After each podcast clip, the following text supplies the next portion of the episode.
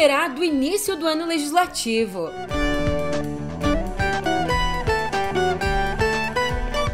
Também por aqui, PF aponta indícios de que Bolsonaro recebeu informações da BIM paralela.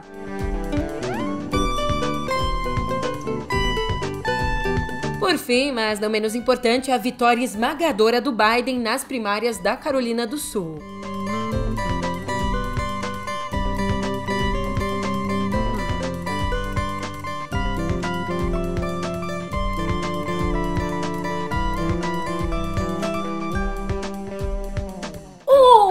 Ótimo dia, uma ótima tarde, uma ótima noite para você. Eu sou a Julia Kerk e vem cá, como é que você tá, hein?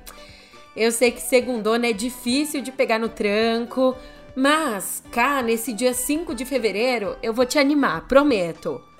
Te digo que pelo menos não é só a gente que tá aqui pegando no batente. Agora os nossos representantes vão ter que trabalhar no pé do ouvido. Tô saindo pra batalha pelo pão de cada dia. A fé que trago no peito é a minha garantia. Deus me livre das maldades, me guarde onde quer que eu vá. Tô fazendo a minha parte, um dia eu chego lá. Não tem choro nem vela, o recesso parlamentar chegou ao fim. Com isso, o Congresso retoma hoje as atividades legislativas com um alvo definido: o Supremo Tribunal Federal. Entre as pautas de enfrentamento com o Judiciário, a mais avançada é a PEC já aprovada pelo Senado que proíbe que ministros e desembargadores de tribunais estaduais suspendam via decisão monocrática a vigência de leis aprovadas pelo Congresso e pelas assembleias legislativas. Se você não está lembrado, decisões monocráticas são aquelas que são tomadas individualmente, por um só jurista.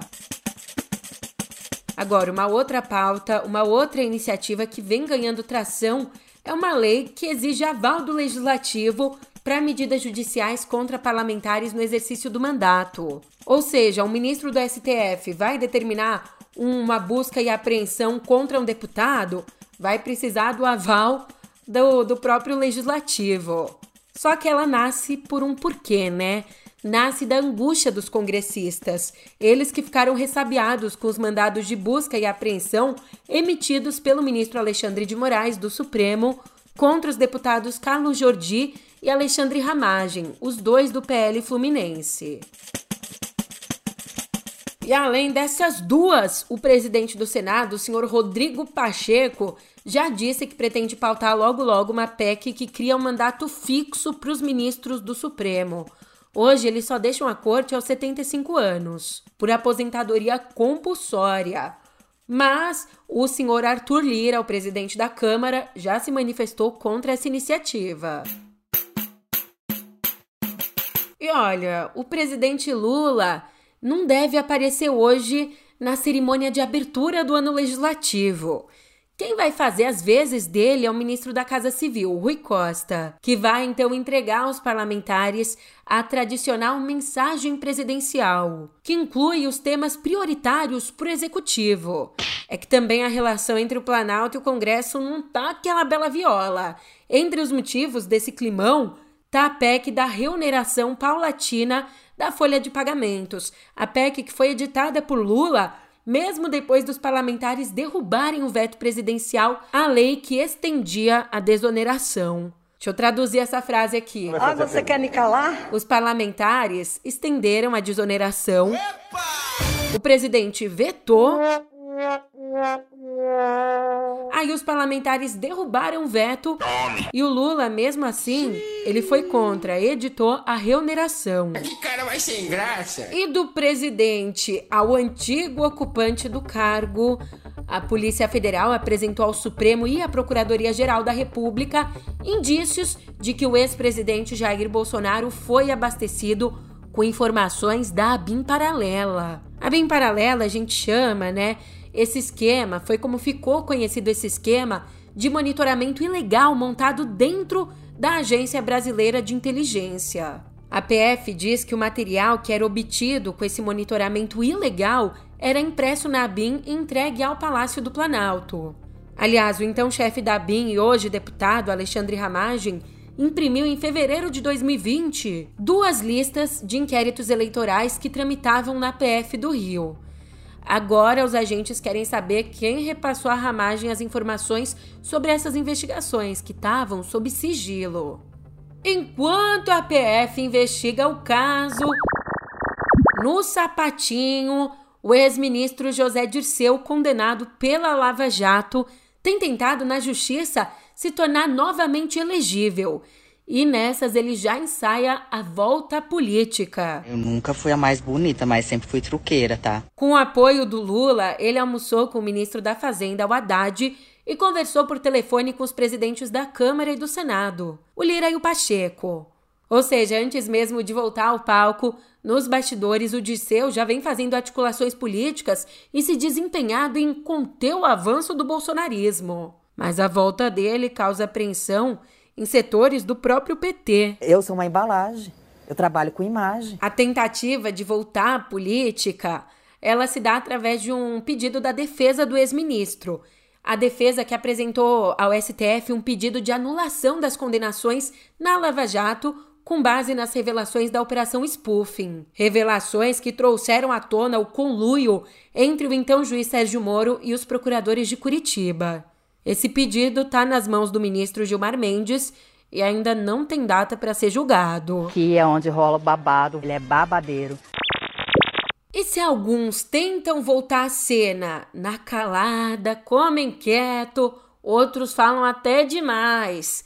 Na sexta, o Lula provocou uma baita polêmica por conta das declarações que deu no evento da Volkswagen. Ali, ao apresentar uma jovem negra que estava no palco, o presidente disse ter se indagado se ela seria namorada de alguém, cantora ou percussionista, dizendo, abre aspas, então ela vai batucar alguma coisa. Uma afrodescendente assim gosta de um batuque, de um tambor, Fecha aspas. Artificial.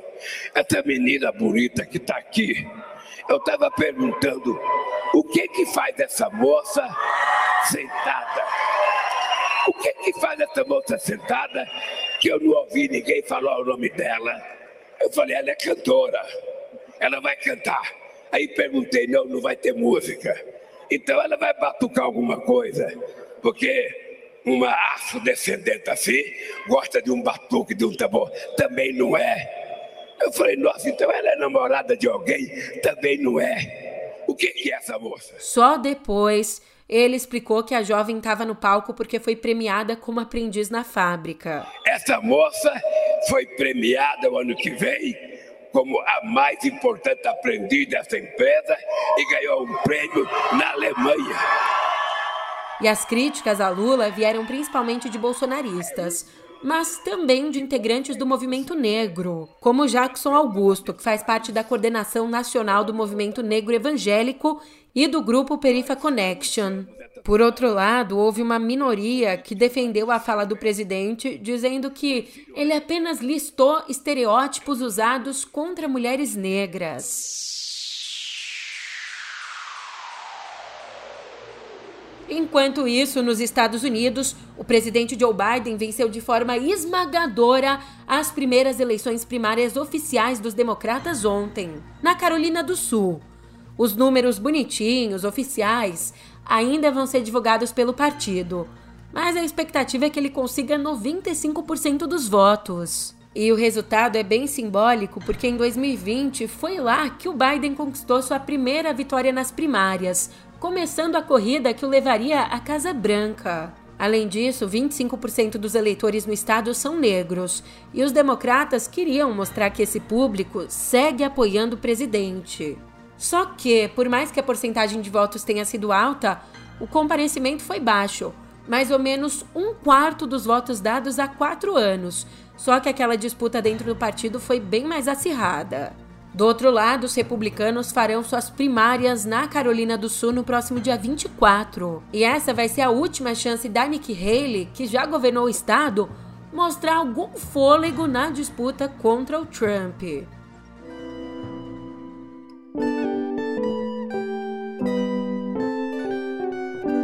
Deu chabu no Sisu. Fontes ligadas ao Ministério da Educação informaram que na terça passada aconteceu a divulgação errada das listas de aprovados do SISU, o Sistema de Seleção Unificada. E disseram que esse erro aconteceu porque naquele momento da divulgação ainda estava rolando o cálculo das classificações. Ou seja, o site do SISU exibiu ali os resultados enquanto o sistema ainda estava rodando as regras de cotas. Por isso, os resultados foram tirados do ar depois de 25 minutos. Mas imagina, para quem esperou o ano todo pelo resultado, esses 25 minutos foi tempo suficiente para que muitos estudantes comemorassem ter entrado nas faculdades com base naquelas informações. Só que em alguns casos, a alegria durou pouco, porque no dia seguinte, quando as listas certas foram liberadas, alguns viram que na verdade não tinham passado. O próprio MEC admitiu que houve uma divulgação indevida de resultados provisórios e disse que o caso está sendo investigado. Mas os equívocos não param por aí. Você sabe do surto de dengue que tem atingido todo o nosso país e, diante do salto, o governo está começando a distribuir as vacinas. Mas, como são poucas, foram escolhidas 512 cidades para receberem as campanhas de vacinação. Um dos critérios para escolher essas cidades é exatamente a incidência da dengue nessas regiões. Só que, mesmo assim, das 512 cidades, 128 não registraram casos de dengue nesse ano. E tem mais: 13 desses municípios não registraram casos nem no ano passado todo. Entre estas cidades estão Mari e Riachão do Poço, duas que ficam na Paraíba. Quer mais números? Ainda dessas 512 cidades, 321 tiveram menos de 10 casos prováveis, tá? Nas primeiras semanas do ano. Lembrando, a vacina Quedenga, que previne os quatro sorotipos da doença, vai ser aplicada pelo SUS em crianças e adolescentes de 10 a 14 anos por conta do número limitado de doses. E eu repito, aqui a gente está falando do sistema público. Agora, não é o ideal, mas Tendo em vista esse surto, é importante considerar que a vacina também está disponível na rede particular em todo o Brasil. Então, se você tem condições, se vacine, se proteja. O papo é sério. E já que o papo é sério e o papo está na área da saúde, vamos conversar sobre direito na esfera da saúde pública? Em Goiás, uma associação de advogadas ingressou no STF com uma ação direta de inconstitucionalidade contra uma lei do Estado. Olha que absurdo uma lei que obriga mulheres grávidas a ouvirem os batimentos cardíacos do feto antes de passarem por abortos legais. Ou seja, a mulher que passou por uma situação de estupro, que pode fazer o aborto dentro da lei, lá em Goiás tem uma lei que a obriga a escutar os batimentos cardíacos antes do procedimento. O grupo de advogadas, a Associação Brasileira de Mulheres de Carreira Jurídica, argumenta que a lei viola o princípio da dignidade humana e restringe o direito à saúde. Como pontuação, abre aspas, não cabe ao Estado criar políticas públicas contrárias ao direito garantido por lei. Fecha aspas. E ó, que coisa, nunca falha. Essa legislação antiaborto goiana foi proposta pelo ex-deputado estadual Fred Rodrigues, do Partido Democracia Cristã. O Rodrigues que propôs a lei e depois foi caçado por irregularidades em contas de campanha.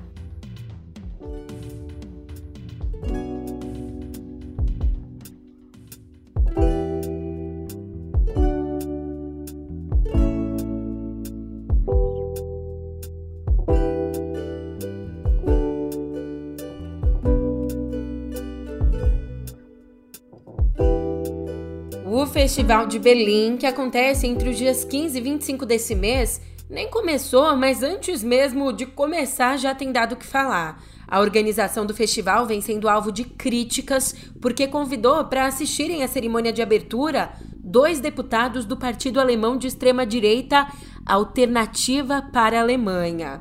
Em resposta, no manifesto, mais ou menos 200 profissionais de audiovisual contestaram um convite diante das propostas xenofóbicas, antissemitas e homofóbicas do partido. Então, em nota, a produção do evento enfatizou sua posição em favor da democracia, mas manteve o convite, lembrando que Kristen Brinca e Ronald Glazer foram eleitos para o parlamento e então são representantes de comitês políticos voltados para a cultura. Argumentando que isso, abre aspas, é um fato e nós temos que aceitá-lo como tal. Fecha aspas. E, infelizmente, a gente começa a semana aqui nocauteado pela despedida dele, que viveu Apollo Creed, um dos eternos adversários do Rock Balboa e ainda muitos, muitos outros personagens. Conhecido por papéis na franquia de filmes rock e na série The Mandalorian do universo Star Wars, Carl Weathers morreu na última quinta-feira aos 76 anos.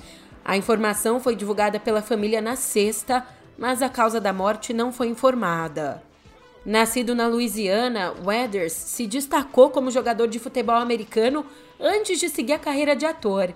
Depois, graças ao talento e ao porte físico, conseguiu o papel de Apollo Creed, o campeão dos pesos pesados que enfrenta o personagem de Sylvester Stallone em Rock, um lutador, filme de 1976, o sucesso foi tão grande que fez com que ele repetisse o papel em mais dois longas da franquia. Mas a carreira dele não se resumiu ao ringue com rock. Weathers atuou em mais de 75 filmes e séries de TV, incluindo o igualmente bem-sucedido O Predador, no qual atuou com Arnold Schwarzenegger. Também nos últimos anos ele esteve nas três temporadas de The Mandalorian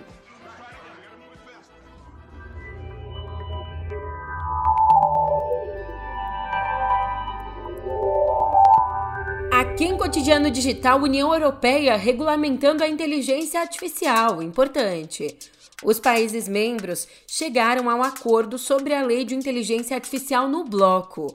E aí, depois de longas negociações entre representantes do Conselho, membros do Parlamento Europeu e funcionários da Comissão Europeia, o texto ganhou sinal verde por unanimidade. Portanto, essa lei, a lei da IA, prevista para ser ratificada em abril pelo Parlamento Europeu, vai banir alguns usos da tecnologia, também vai impor limites em casos considerados de alto risco e vai cercar os modelos mais avançados de software com inteligências de transparência e testes de funcionamento. Já a Tesla não está passando nos testes de funcionamento.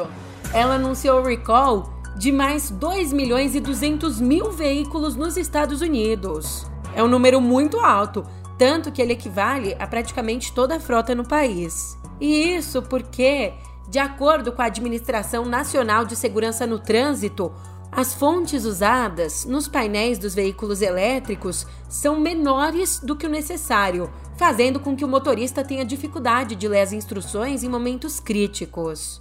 Então, segundo o órgão, a decisão de design e tecnologia da Tesla fez com que os carros ficassem em desacordo com a lei do país. E aí, o regulador informou também que, diante da decisão, a Tesla começou a disponibilizar uma atualização de software para corrigir esse problema. Mas problema atrás de problema, hein? Esse é o terceiro recall feito pela empresa desde dezembro.